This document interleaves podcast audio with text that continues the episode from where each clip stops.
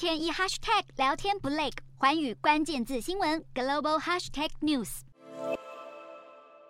东京知名景点浅草游客明显回流，面对中国人的出国潮，日本媒体访问各国游客，了解他们的看法。台湾观光客表示习惯了，但日本针对游客还是要求戴口罩，并且宣导勤洗手等防疫措施。美国游客就不是这么认同。作为最受陆客关注的海外目的地之一，日本当局严阵以待。因为尽管中国境内新冠疫情严峻，被形容为是大街上全是小洋人，不过当局仍在八号正式解禁国门。日本观光旅宿相关业者更是心情复杂。但毕竟人潮就是前潮，再加上农历春节的旅游旺季就快要到了，在东南亚国家，从印尼巴厘岛到泰国的店家都在摩拳擦掌，静候陆客到来，却都是既期待又怕受伤害。不只有居民表示怕怕的，曼谷当局更悄悄收紧防疫要求。七号泰国媒体报道，当局已经证实九号起入境泰国的旅客需出示至少两剂新冠疫苗的接种证明。此外，新加坡总理李显龙七号也呼吁民众接种双价的疫苗，因为目前包括中国等许多国家仍有疫情。